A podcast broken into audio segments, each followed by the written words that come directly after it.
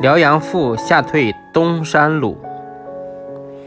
辽阳东山的地方的外敌，一路上抢劫掠夺到一户人家，男人都不在家，只有三四个妇女。